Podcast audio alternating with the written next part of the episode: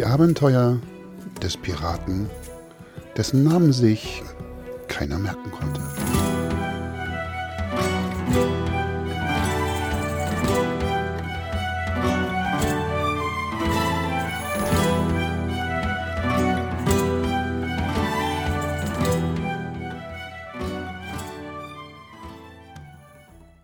So gut hatte der Kapitän lange nicht mehr geschlafen.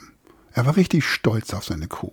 Die ganze Nacht hat er davon geträumt, was Schmirgelbart für ein Gesicht machen würde, wenn er die Prüfung erneut durchführte.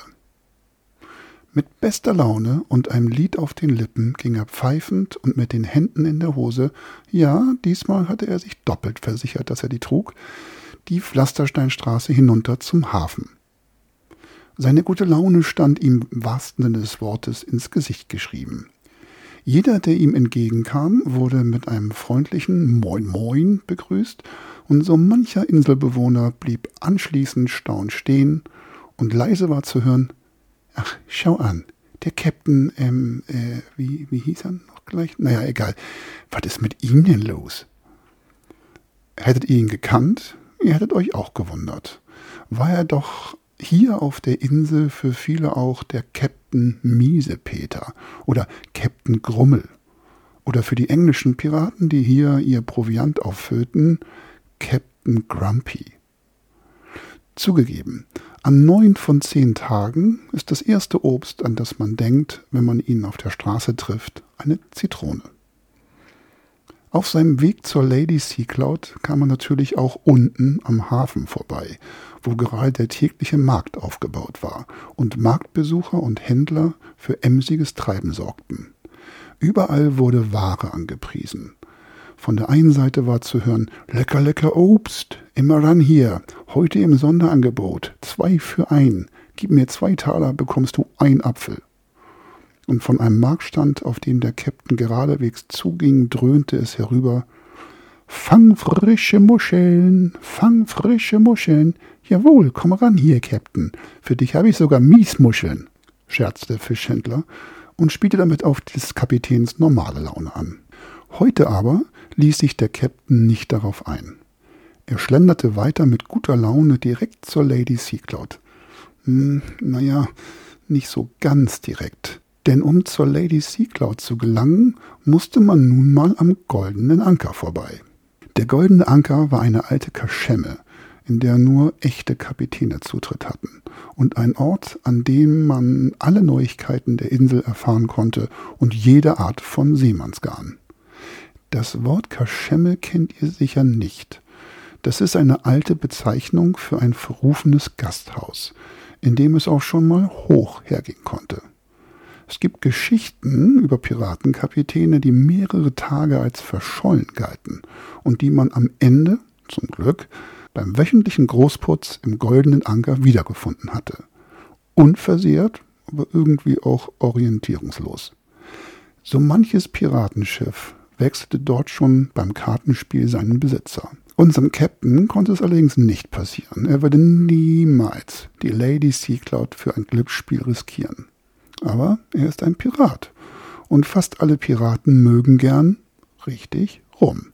Und hier im Anker, da gab es immer den Besten, frisch vom Schiff, wie der Wirt immer gern erwähnte, und damit die besondere Güte der Ware und vielleicht auch ein bisschen den Preis anpries. Kennt ihr eigentlich die Bedeutung von Engelchen und Teufelchen? Wenn auf eurer rechten Schulter das Teufelchen sitzt und auf der linken Schulter das Engelchen, Engelchen und Teufelchen auf der Schulter sind eine Art Sinnbild für gute und eher schlechte Entscheidungen, die man so jeden Tag mehrfach trifft. Euer Engelchen würde euch vielleicht empfehlen, die Schokolade eures Papas im Kühlschrank lieber da liegen zu lassen. Und euer Teufelchen würde euch sagen, na komm schon, ein Stück doch quasi kein Stück. Nun bei unserem Captain hier, da haben sich Engelchen und Teufelchen quasi häuslich auf den Schultern eingerichtet. Denn obwohl heute offensichtlich das Teufelchen verschlafen hatte, wachte es nun ganz in der Nähe der Abzweigung zum goldenen Anker auf und scheint sogleich hellwach zu sein, denn es machte sich direkt bemerkbar und schlug doch vor, auf einen ganz kurzen Abstecher beim goldenen Anker vorbeizuschauen. Ihr ahnt, worauf das hinausläuft. Das Engelchen versuchte alles, um das eigentlich geplante Ziel, nämlich die Lady Sea Cloud, ohne Umwege zu erreichen, musste sich aber in dem Moment geschlagen geben, als der Captain die Türklinke vom goldenen Anker drunter drückte und sogleich vom Wirt freundlich mit Wie immer, Captain, begrüßt wurde. Tja, das ist kein Ort für uns hier. Lasst uns einen Blick rüber zur Lady Sea Cloud wagen. Das Schiff hat einiges zu bieten, und da es ja aktuell eh noch an der Kette liegt, die Lady Sea Cloud, der ganze Stolz des Captains und seiner Piratenmannschaft, ist eine Zweimast-Schoner-Brick. Ja, so heißen diese Schiffstypen.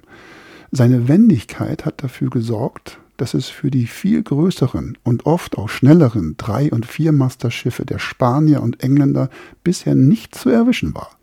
So plötzlich wie der Captain mit seiner Sea Cloud auftauchte, so schnell war er auch wieder verschwunden, beladen bis an die Kante mit feinstem Gold und Silber oder auch mal Schokolade für die englische Königin. Sea Cloud war übrigens ein englischer Name und es bedeutet Seewolke und den Beinamen Lady hatte sich das Schiff verdient, da es so unglaublich elegant auf den Wellen hin und her ritt.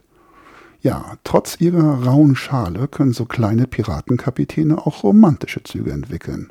Direkt unter der Brücke, das war dort, wo das Steuerrad des Schiffes zu finden ist, lag die Kapitänskajüte. Der Ort, den der Captain sein zweites Zuhause nennt.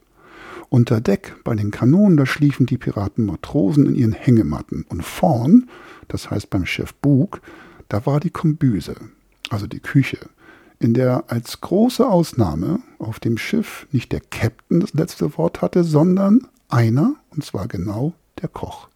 Angenommen, ihr hättet Schuhgröße 11, das sind so circa 28 Zentimeter Fußlänge, dann könntet ihr gut 146 mal Fuß an Fuß abmessen, bis ihr von der Spitze, dem Bug, bis ganz nach hinten zum Heck gelangt. Das ergibt dann 41 Meter. Denn so lang ist die Lady Sea Cloud und gut sieben Meter ist sie breit. Jetzt müssen wir aber leider leise sein, denn der gestrige Schultag hat die Piraten so sehr angestrengt, dass viele von ihnen bereits in ihren Hängematten unter Deck liegen. Wenn du ganz leise bist, dann kannst du sie vielleicht sogar schnarchen hören.